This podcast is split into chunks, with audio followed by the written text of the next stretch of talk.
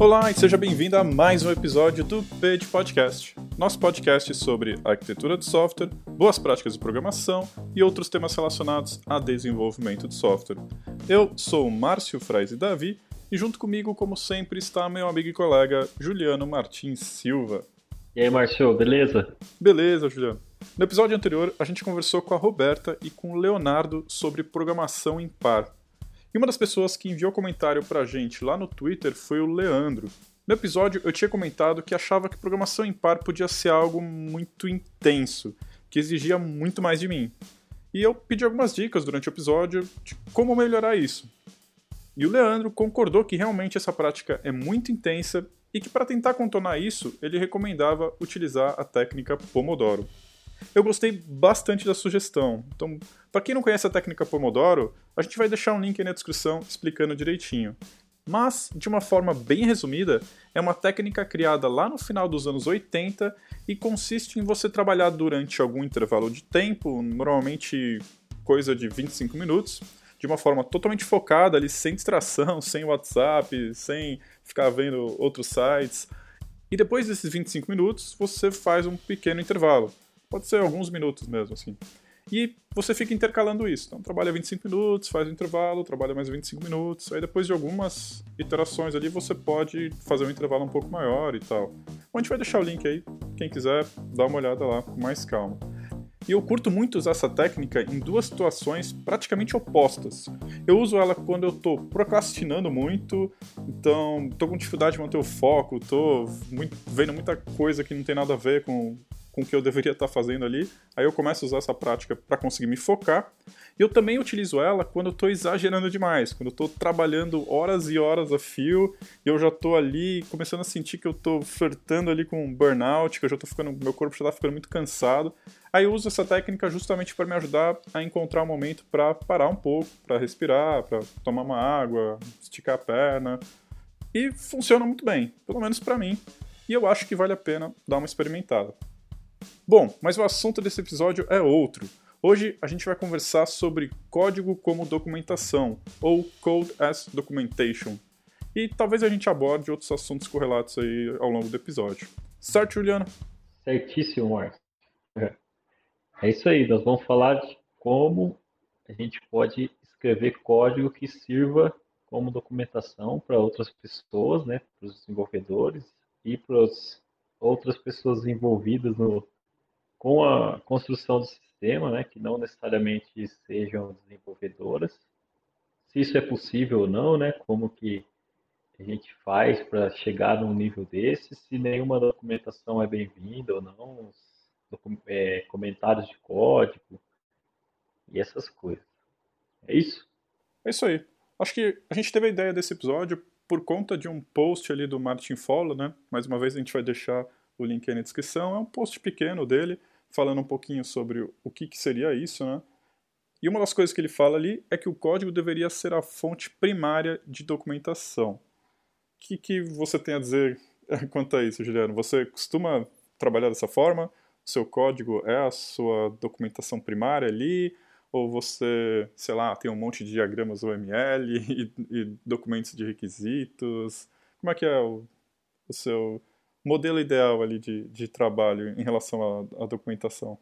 É, eu tento chegar nesse nível, né, Márcio? Mas, assim, não é tão simples. É, isso acho que exige bastante estudo, né, para fazer um código bem estruturado.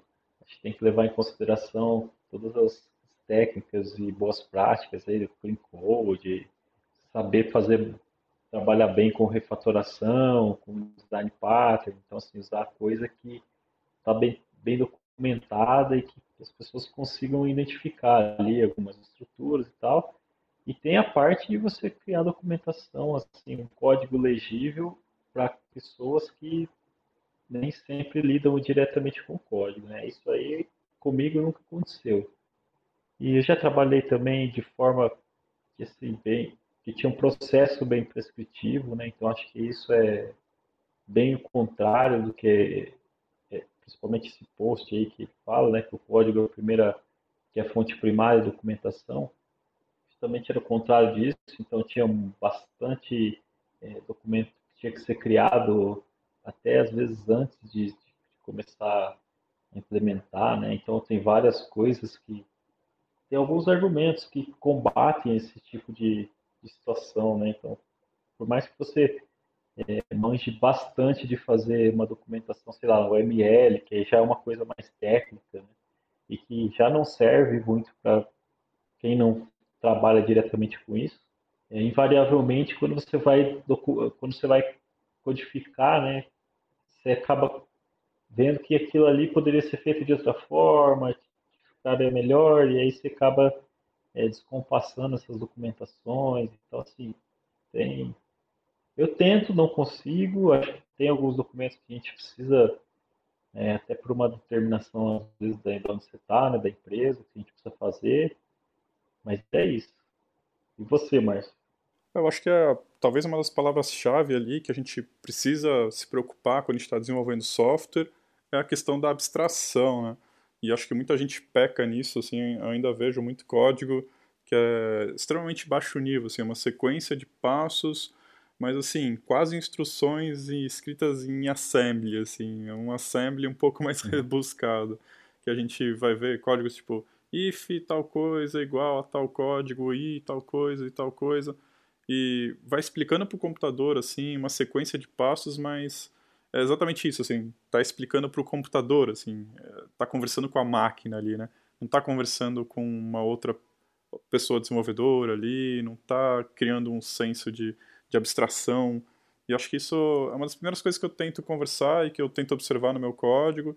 E é difícil, mas eu acho que é o primeiro passo para ter uma, um código ali minimamente próximo de uma documentação. Assim. Então, sei lá, toda vez que eu estou fazendo alguma coisa, eu tento entender ali né, o que, que eu estou tentando fazer na parte mais próxima de negócio. Ah, estou tentando validar tal coisa. Pô, então vou escrever isso, né? vou criar um método, vou criar uma função que represente isso. Né?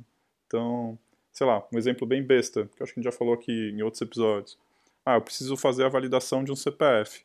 Então, eu tenho várias formas de fazer isso. Uma das formas é if CPF, a variável CPF, o tamanho dela for igual a 11 posições e os dois últimos caracteres forem, põe toda a sequência de passos ali para fazer a validação do CPF, ou eu crio um VO, que representa o CPF, e crio uma forma de, né, um método ali que vai validar aquilo para mim, que vai formatar e tudo mais. Então, tipo, às vezes uma pequena mudança dessas, assim, né, faz toda a diferença na hora que a gente está lendo o código, e a gente já falou e que nem você falou aí na parte do, do Clean Code, eu acho que entra, tem tudo a ver com o que eu estou falando agora.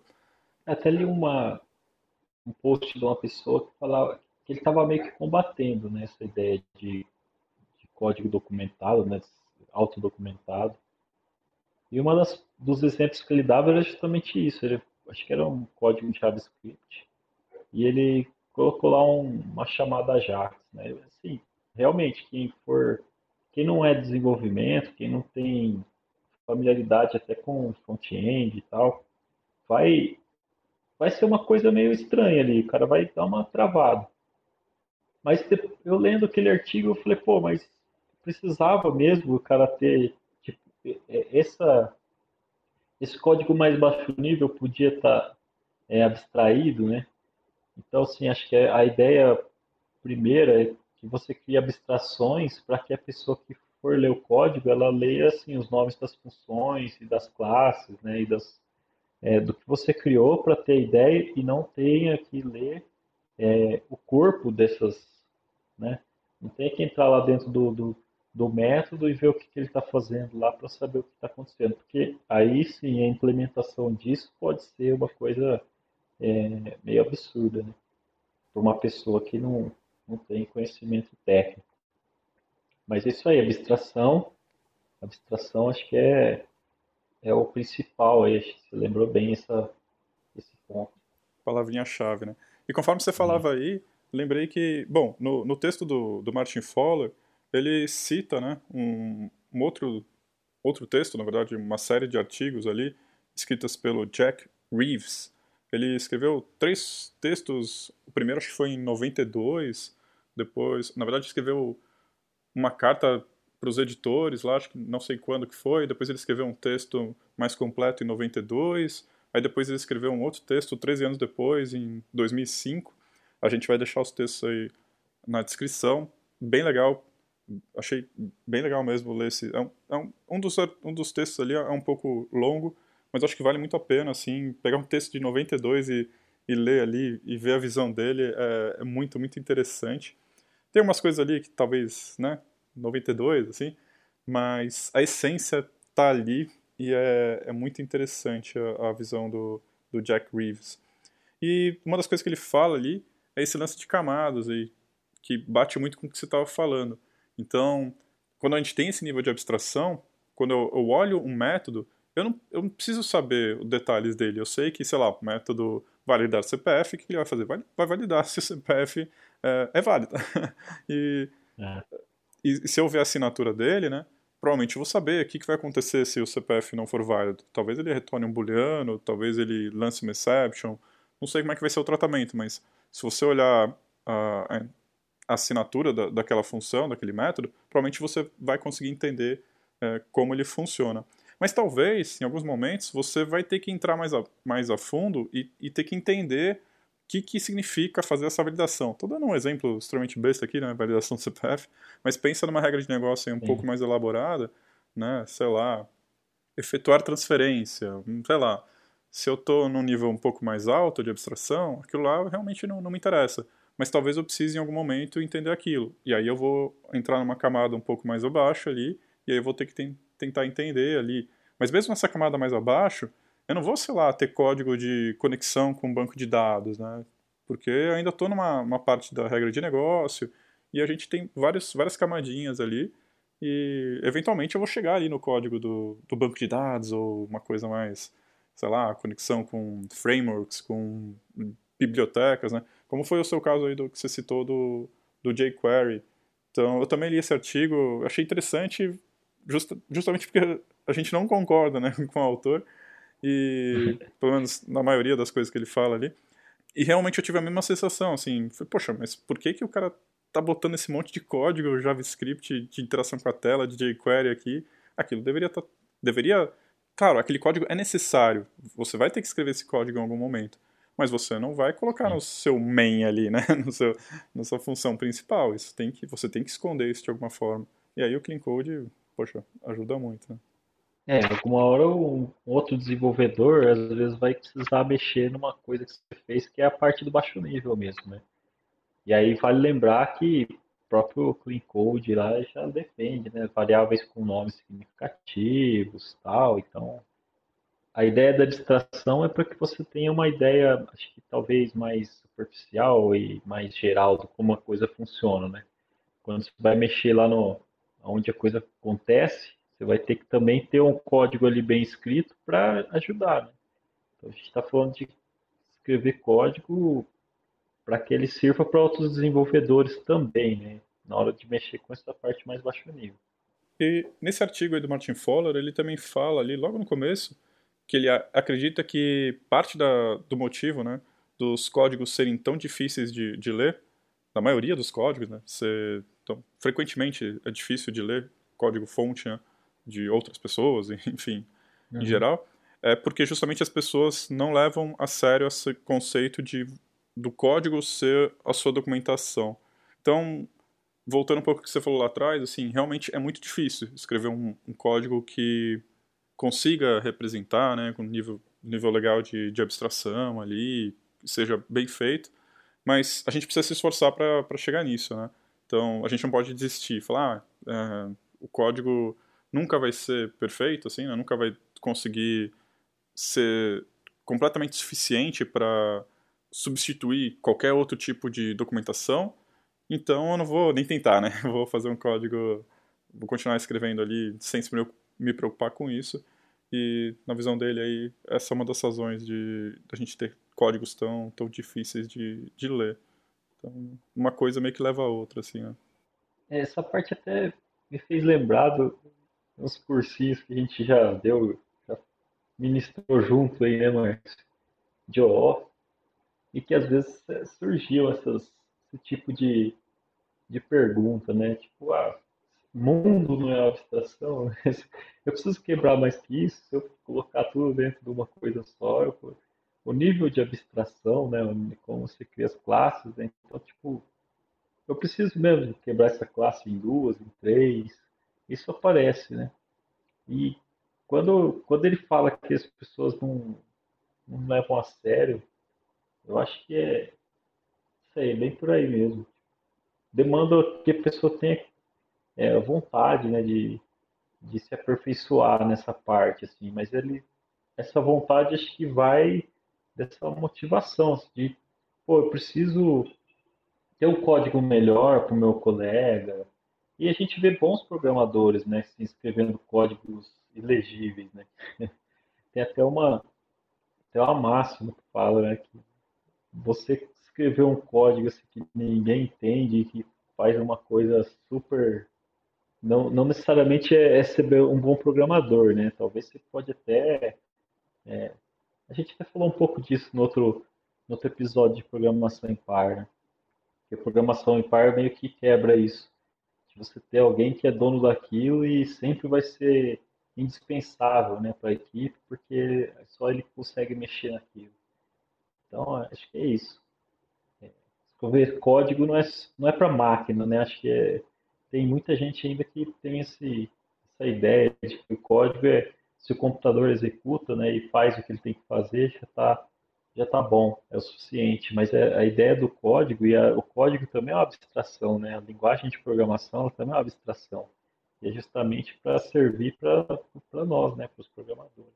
É, e eu consigo entender um pouco assim, essa visão das pessoas que tem uma certa resistência em, em criar algum, algum nível de abstração, porque se você não refletir mais a fundo, se você tiver uma visão bem superficial do código, você vai achar que aquele código é mais simples, é mais direto. Ah, eu estou fazendo aqui esse if, else, while, for, e aquela coisa encadeada, tudo macarrônica, mas cada pecinha delas é realmente muito simples.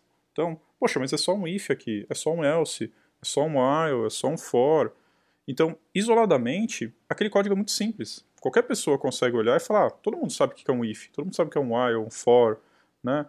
Só que quando você coloca um if dentro de um if, dentro de um while, dentro de um for, a complexidade daquilo começa a crescer exponencialmente ali, né? e, e você vai ter que usar outros artifícios ali para conseguir diminuir essa complexidade. Então, é, você precisa precisa olhar, precisa ter um olhar um pouco mais amplo, assim. Né? Quando você olha com a lupa, realmente aquele código é muito simples. Mas um código simples não quer dizer que ele não use alguns artifícios que são um pouco mais complicados. Né? Então, quando você tem um código um pouco maior, você precisa utilizar design patterns, você precisa usar algumas práticas ali um pouco mais elaboradas. Se, você estiver usando OS, talvez você precise usar um polimorfismo, umas interfaces, né? Você vai ter que encapsular coisas, criar mais classes para representar aquilo.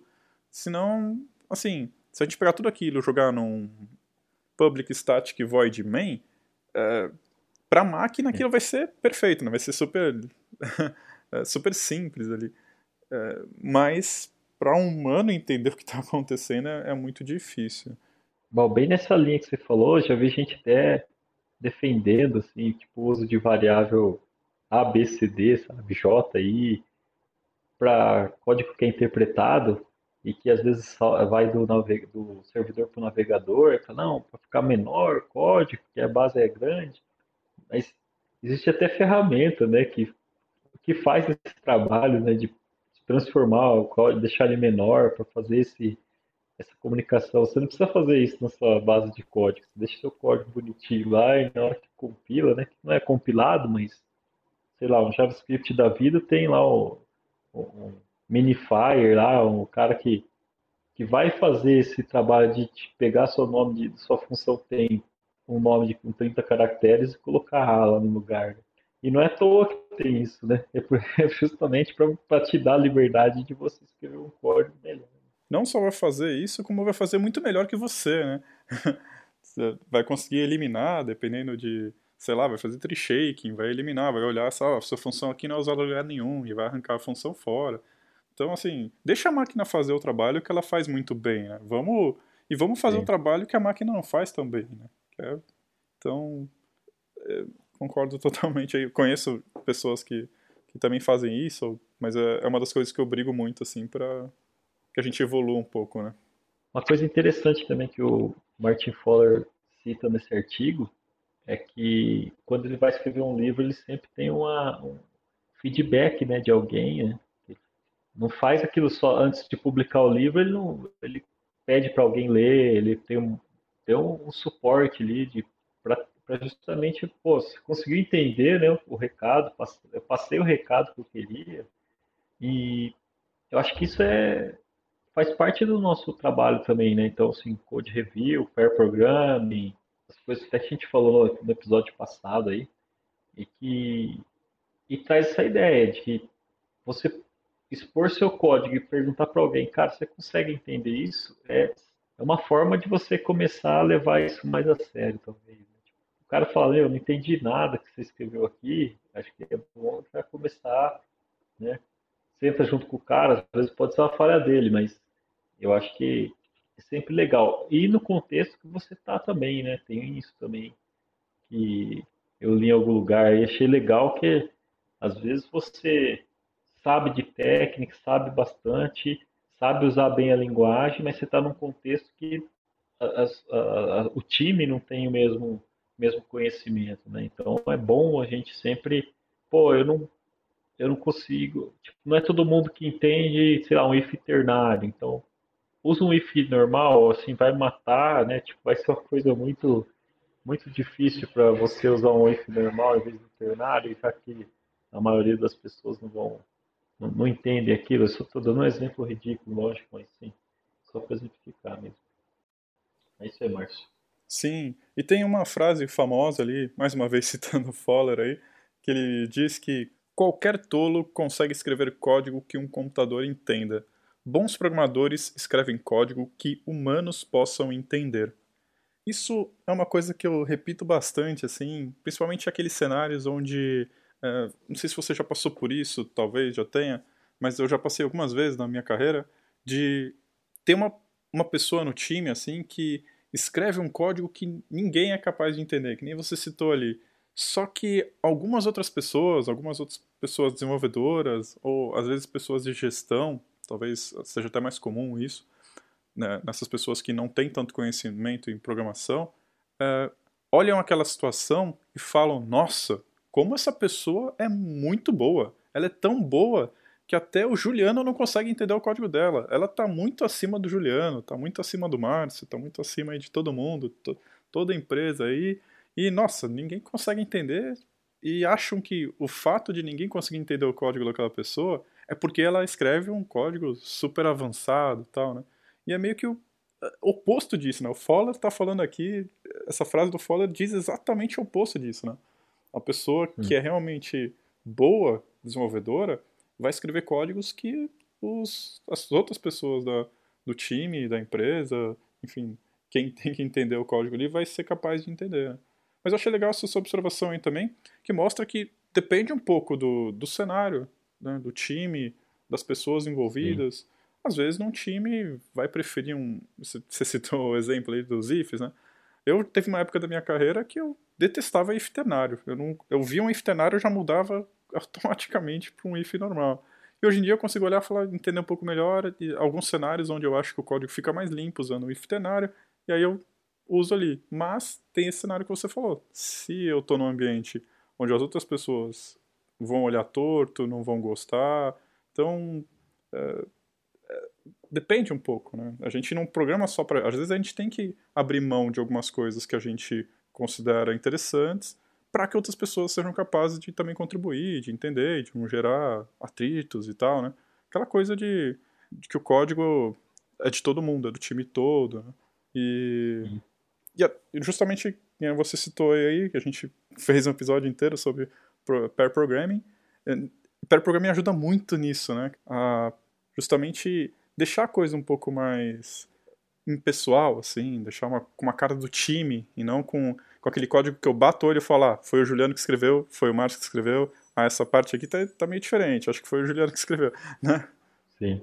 E, e a programação pareada também faz com que talvez você consiga que todo mundo acabe usando o if ternário, né? Que é uma outra coisa que a gente falou no, no outro episódio, que além de você, isso que você citou, né? De você ter essa, você consegue também nivelar a equipe, né?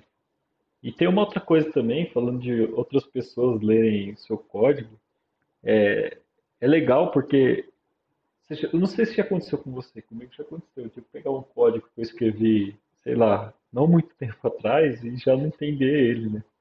Então, às vezes a gente tem essa ideia também de que, ah, eu escrevi isso aqui, beleza, mas depois você vai, alguém vai chegar e falar, putz, não consigo dar manutenção disso aqui, foi o Juliano que escreveu, tá ruim pra caramba, tá muito mal feito, não dá para entender nada, vou passar isso aqui pro Juliano alterar. Aí chega no Juliano também não sabe.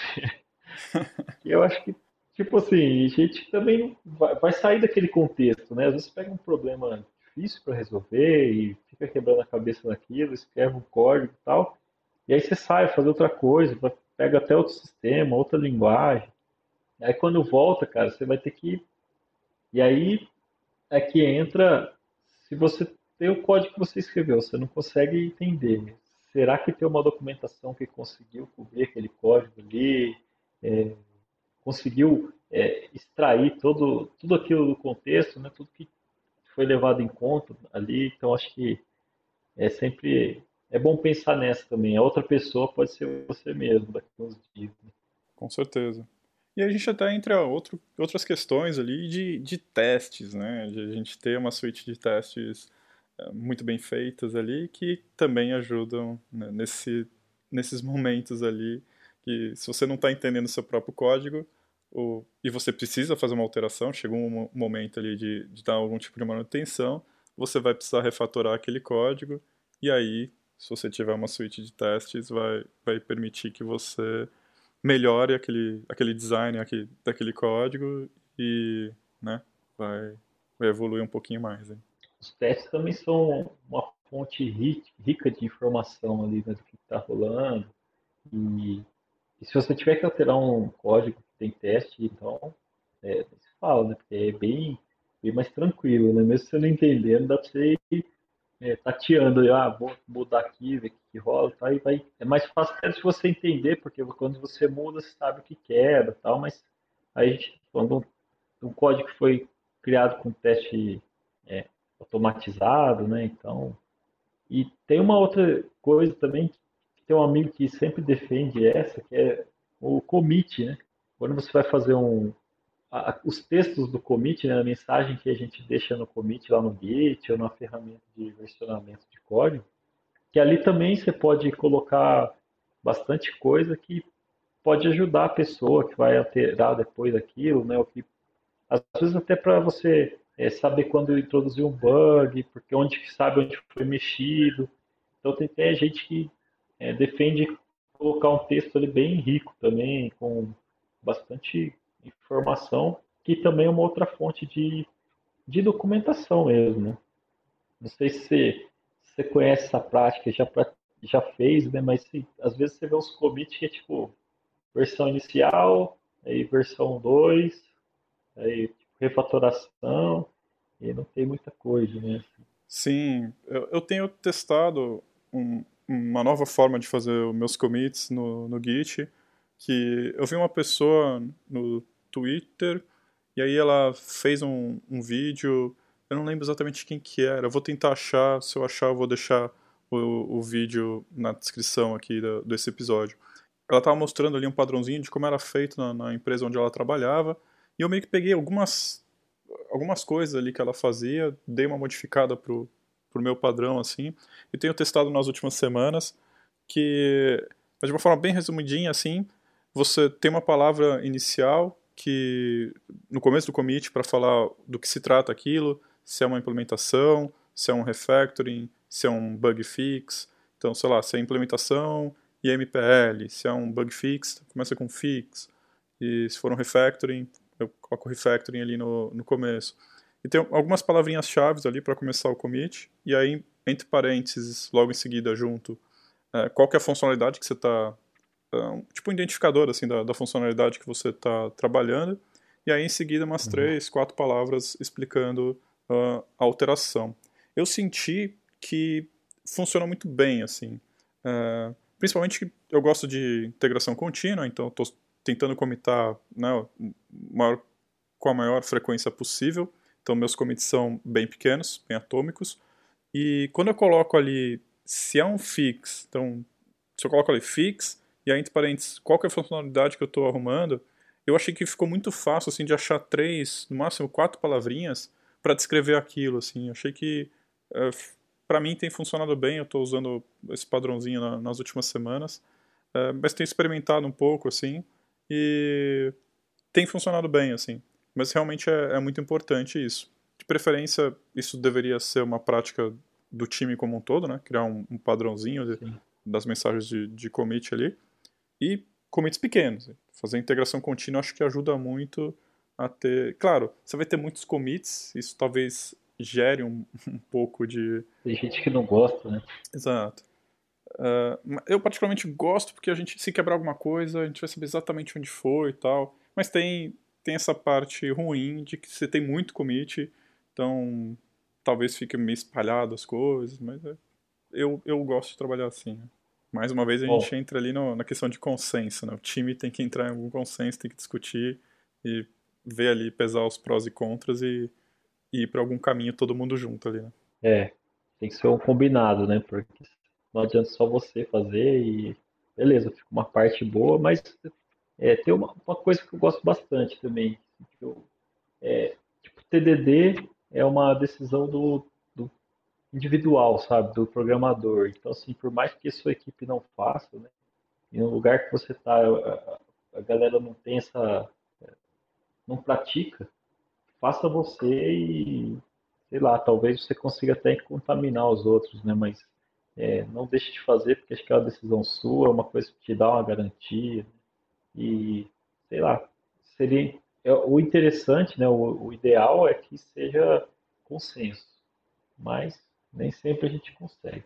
É, e é uma forma também de começar. Né? Eu já, já participei de, de time que tinha uma certa resistência ali a fazer TDD, aí eu comecei, e aí as pessoas começaram a, ah, vou criar uns testes ali, aí criava teste depois de implementar, e aí foi indo, foi indo, foi indo, e eu ficava lá, não, então, ó, se tivesse feito TDD aqui, mas com jeitinho ali, você vai conversando tal, vai, né, se você estiver pareando, melhor ainda, e aos pouquinhos ali você vai convencendo as, as outras pessoas do time. E eu acho que é uma forma muito legal de, de mostrar na prática ali, né? Como fazer, porque as pessoas às vezes têm muita dificuldade.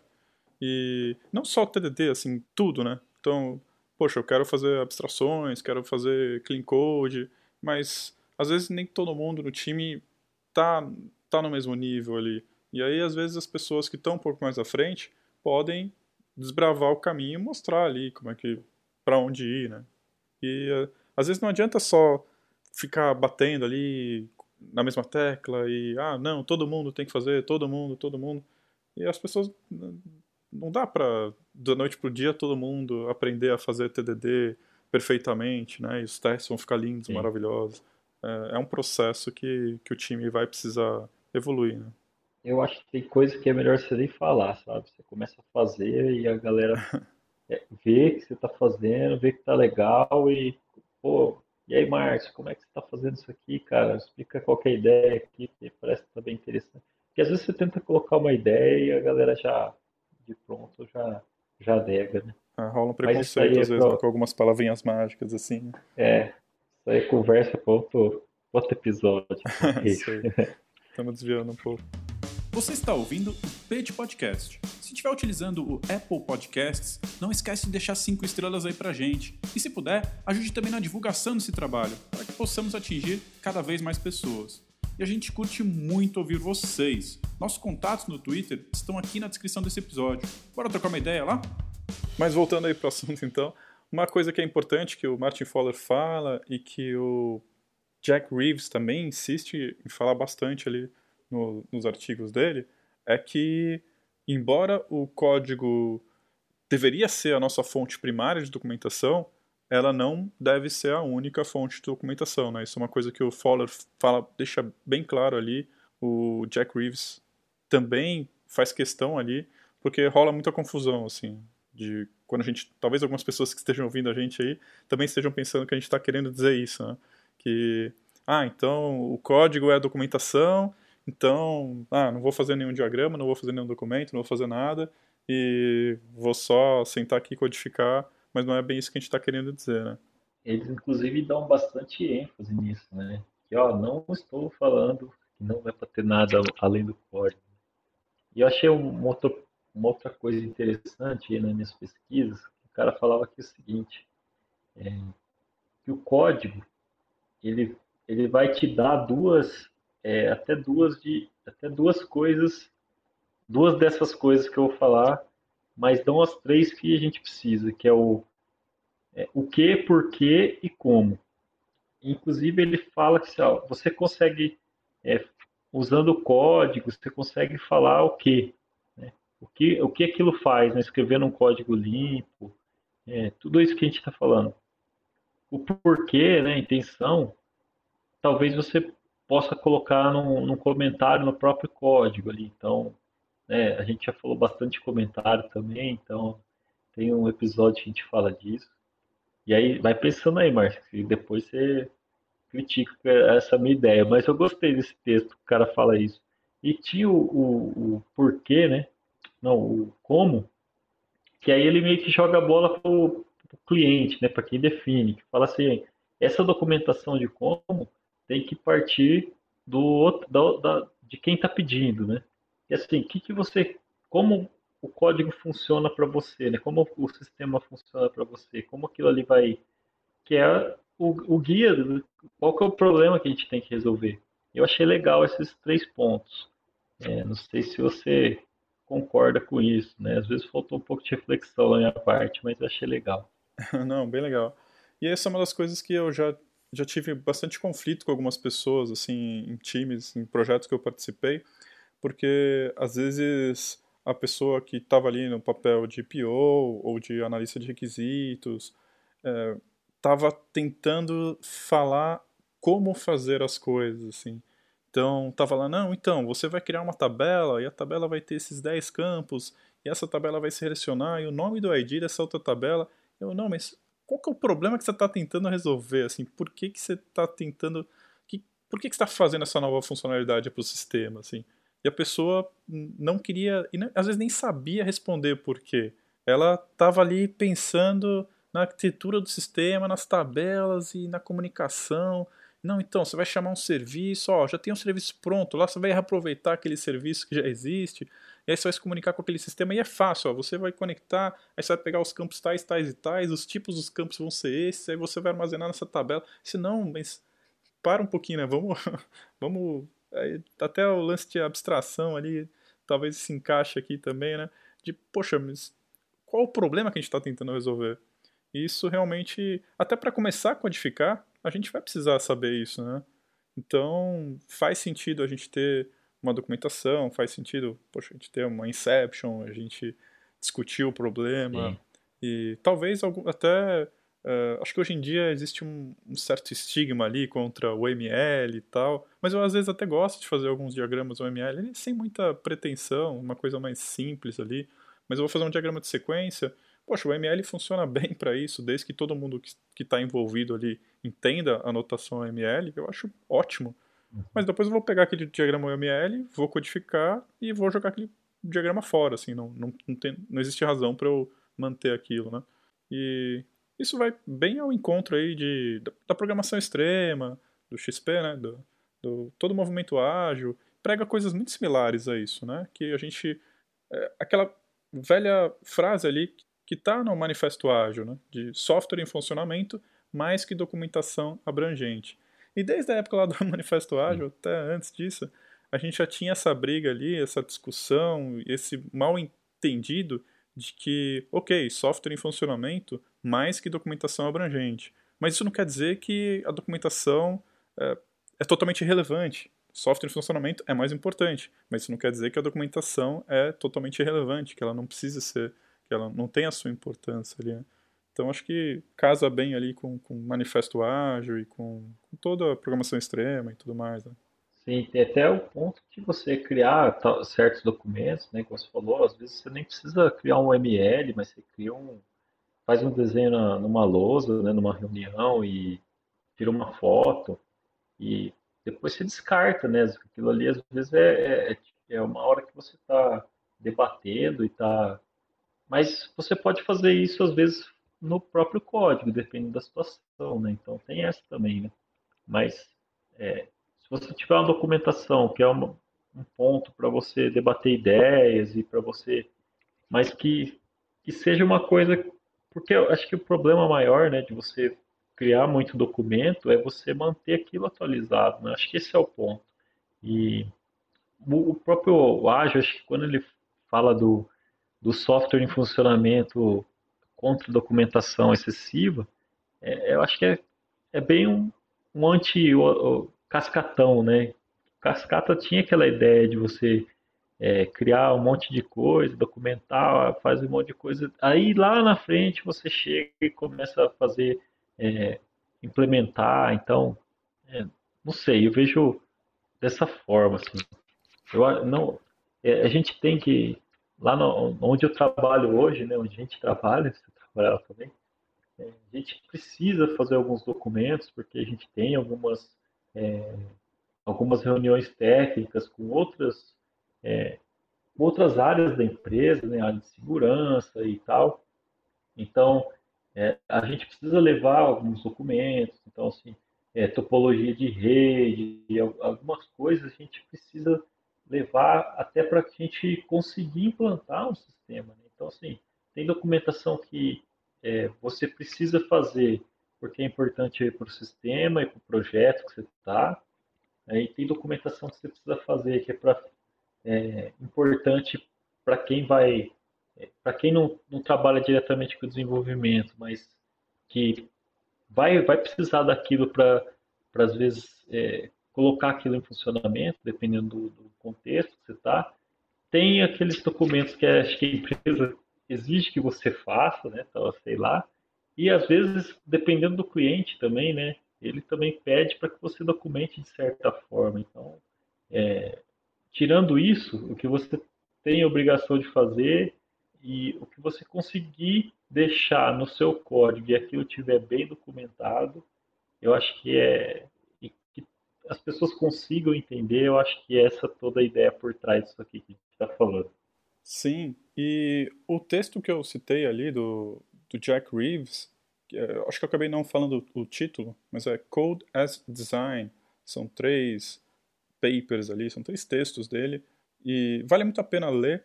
E ele vai muito falar sobre isso que você está falando aí também, né? Então, que ele vai falar ali sobre o conceito de engenharia de software, e essa visão de que ah, a gente fazer esse paralelo com o desenvolvimento de software e com a engenharia.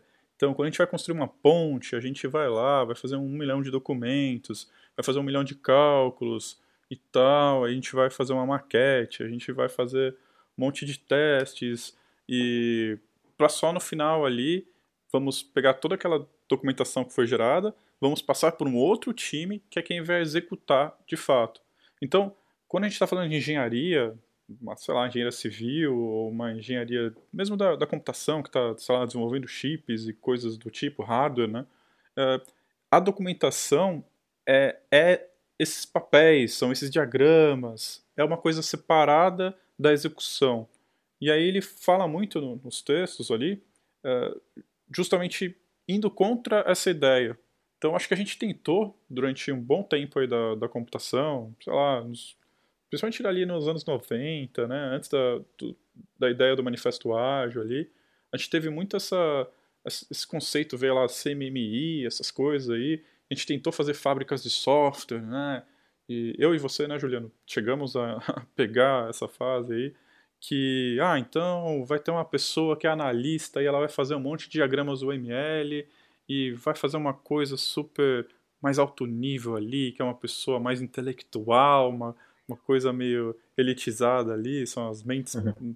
sabe, aquelas mentes pensantes ali, que vão fazer aquele monte de diagrama, aquele monte de texto, e nem um código, só vai fazer um monte de diagramas perfeitos e vai entregar aquilo para pessoas ali programadoras, que são um grupo, né, trata, era tratado ali como uma mão de obra ali, que vai pegar aqueles Sim. diagramas e, trans, e, e, transformar código, né? Então, entrava diagramas e saía código. Então, toda aquela cadeia e depois que elas, as pessoas cuspiam o código ali do outro lado, tinha um outro time que ia pegar aquilo, ia testar, fazer um monte de teste manual. Teste. E aí você ia ter outro time que ia pegar aquele produto e colocar em produção e fazer né, o centro de dados. A gente tentou isso durante muitos anos e deu muito errado, né? Deu muito, muito errado. E, uhum. claro, um ou outro projeto pode ter conseguido sair do outro lado. Normalmente, quando a gente consegue sair do outro lado, acho que ele chega até a falar isso no texto dele, acho que nesse texto não fala. Não lembro que texto que eu li isso, mas que era muito interessante também. Falava que quando, quando saía do outro lado é porque alguém descumpriu as regras dele. Alguém burlou as regras e. É, é. Né? Então, uma pessoa que era. O processo é feito para falhar, né? Exatamente. Quando, quando o processo. aquela pessoa que não obedecia o processo é que conseguia fazer com que o software saísse do outro lado. Se você fosse seguir aquele processo, não, não ia dar certo. Uh, e ele fala, cita um pouco esse processo todo ali, e achei muito interessante o texto dele, porque ele basicamente parte do pressuposto que desenvolvimento de software não é isso. Não, não existe esse conceito de você ter uma documentação separada do seu código. Então, o seu código é a sua documentação, é o seu design, ali, na, melhor dizendo, e você vai fazer o seu design de uma forma muito diferente do que a gente faz nas outras engenharias. Então, é uma atividade diferente. Então, você está ali, o seu design vai ficar evoluindo, vai ficar alterando, e você vai fazer testes, e na hora que você executar os testes, você vai perceber falhas e você vai uh, alterar o seu design. O diferente né, de construir uma ponte, que, que era um processo ali, enquanto você está construindo a ponte, você não, não, não, tinha grandes adaptações ali na ponte, né? Você tinha que meio que seguir ali o roteirozinho. Você vai construir um prédio, uh, você não vai alterar tudo que a, que a pessoa lá, uh, engenheira de escreveu ali, né, desenhou, você não vai fazer as coisas da sua cabeça, você vai ter que seguir aquilo, né? E, então, é um texto bem interessante nesse sentido. E então ele parte desse pressuposto do Code as Design e aí tenta mostrar como todo o resto se encaixa bem nessa visão aí de que o design é o seu código e, e não umas outras documentações, nada a ver. Embora ele também, né, mais uma vez frisando aí, ele nenhum, não fala, pelo contrário, ele deixa muito claro na visão que a visão dele não é que você não deva fazer nenhuma outra documentação. Documentações são importantes, vão te ajudar, mas o design principal ali é, é o seu código. Achei um texto muito massa. Quando você falou mais daquela ideia de, escrever um monte de documento e mandar para uma outra equipe, que era quem escrevia né, o código, eu lembro de um problema assim que tinha que você tirava um pouco é, a expertise do cara, né? Então a ideia, assim, por trás, né, de tudo era que tinha uma galera especialista em codificar e uma outra galera especialista em criar, né, é, criar documentação de engenharia de software. Porém, você mandava tanta documentação, tanta coisa e era tão prescritivo que às vezes o cara fala, pô, eu não tem tem jeito melhor de fazer, sabe? Então, tipo, o que, que eu quero dizer com isso tudo? Né? Às vezes você criar um documento, às vezes você leva com que as pessoas que pegam aquele documento, né, sei lá, principalmente, lá, você faz um diagrama muito detalhado de alguma coisa. Se a pessoa quiser fazer, é, for seguir aquilo ali, talvez ela vai ser tolhida do que ela sabe fazer, sabe? De, ou de melhorar, ou a gente vai ter que ficar sempre, sempre revendo um documento e tal. Então, acho que sim, é legal documentar algumas partes que sejam é, algumas, algum tipo de. Ó, vamos, vamos usar uma lá, inversão de controle, injeção de dependência, ou uma arquitetura hexagonal, como é que isso funciona? Fazer um diagrama ali para simplificar um pouco aquilo, né? Um, um diagrama de sequência, sei lá. Mas uma coisa que seja mais genérica possível e menos prescritiva. Né? Acho que é isso. Eu concordo. E se você for no seu, nos seus diagramas UML, ou nas suas documentações, entrar em tão baixo nível de especificar absolutamente tudo, vai ficar extremamente complexo de, de entender aquela, documentação e ela vai basicamente perder o propósito, porque ela vai ser. É, basicamente ela vai se tornar o código-fonte ali, né? Uma representação do seu código-fonte. Vai ficar impossível de você manter aquela documentação, porque mudou uma linha de código, ah, não, preciso mexer na documentação antes. E vai ser um retrabalho absurdo e perde toda, todo esse, esse lance que a gente estava falando de abstração, começa a, a, se perder. Porque se eu for olhar o, o diagrama e ele tiver o mesmo nível de abstração do código-fonte, eu prefiro mil vezes olhar meu código-fonte que tem a minha IDE ali, que né, tem um, várias, várias, vários atalhos e formas mais interessantes de, de ver o código. Então, realmente perde, perde todo sentido. Infelizmente, eu já, já passei por, por cenários assim, não foi nada legal. E realmente, a pessoa que está uh, é, desenvolvendo, ela é tratada ali como uma coisa totalmente substituível ali, né? É uma ferramenta, basicamente, é um transpilador ali que vai pegar o ML e cuspir. Tanto é que tentaram fazer isso, né, na verdade. É, tem, durante um tempo tentaram criar ferramentas, o ML, que eram geradores de código, assim. É, se alguém viu isso funcionar, é, entre em contato aí com a gente, fala como é que foi, porque, assim, para mim é, não faz, mesmo que funcione, não faz, não faz sentido, assim, eu prefiro ver um código-fonte é, do que ver diagramas, mais diagramas OML nesse nível de de detalhes, assim, eu acho que perde todo o sentido. Bom, Juliano, a conversa tá muito boa, mas nosso tempo já tá esgotando. Você tem alguma última coisa que você quer comentar aí antes da gente finalizar o episódio? Vou fazer um comentário. Não sei se a galera vai concordar ou não comigo, mas eu, eu concordei onde eu li e eu já via isso acontecer e achava meio bizarro. Que é o Swagger, né, famosa biblioteca lá de documentar uma API, não é documentação de software, né, assim, não da documentação que nós estamos falando aqui. É, serve, lógico, né, uma, é, uma ótima ferramenta, você consegue documentar ali a API, a entrada, a saída, quais são os métodos que você tem, né, as, as, as possibilidades de uso daquela API, é, uma muito boa ferramenta, né? Beleza, quem trabalha com REST aí, mas isso não é a documentação do que do software que nós estamos falando aqui. Né? Então, eu li isso e achei legal e já, já tinha um incômodo com certas situações que tinha isso aí, mas beleza. Só, só esse comentário aí. Obrigado, Márcio, mais uma vez. E valeu. É isso aí. Eu eu tenho experimentado algumas outras coisas, já faz algum tempo que eu conheci uma outra ferramenta ali que chama Spring REST Docs, que você consegue fazer uma documentação ali, Markdown, mas você consegue fazer uns testes automatizados também, aí eles geram algumas coisas que você consegue embutir no seu, na sua documentação. Eu achei bem interessante. É, eu nunca usei nenhum software que eu desenvolvi mesmo, assim, produção, né, no trabalho, só coisas de experimentando ali mas foi uma, uma ferramenta que eu achei muito interessante. Você consegue documentar usando Markdown, então a ideia é realmente criar uma documentação ali, mas você também consegue criar uns testes automatizados e você meio que prova ali ou gera insumos ali para embutir na sua documentação e esse insumo, esses né, são testes automatizados, então você tem uma certa garantia ali que uh, o seu sistema faz o que você está falando que ele faz, assim. Achei uma, um meio termo ali bem legal, mas ele não substitui o Swagger.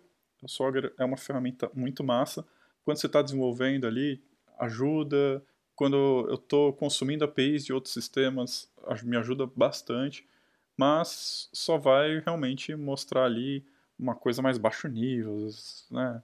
Realmente não substitui, não tem como substituir é, outras formas de, de documentar os sistemas, concordo. E, bom, antes da gente fechar o episódio, só queria fazer um último comentário. Uma das coisas que eu tô tendo um pouco de dificuldade em relação à, à pandemia ali, quarentena, eu e o Juliano, a gente está trabalhando remoto, né? Então, uma das coisas que eu tô sentindo muita falta é poder fazer aquela documentação ali no quadro, no flipchart, juntar o time e, poxa, vamos fazer um protótipo aqui, aquela coisa assim, ah, vamos desenhar umas telinhas ali.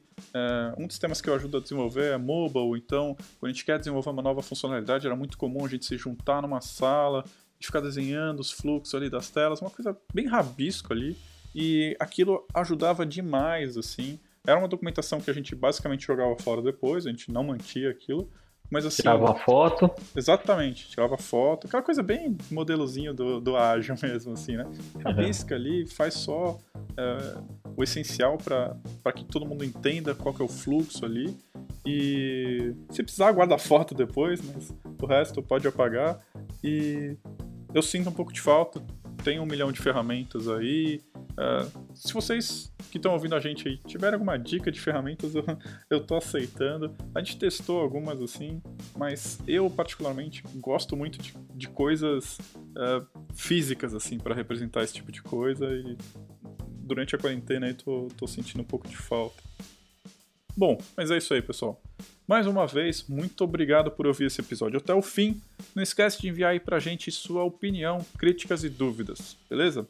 Você pode mandar um e-mail direto para mim em marcio@segunda.tech ou você pode entrar em contato com a gente no Twitter.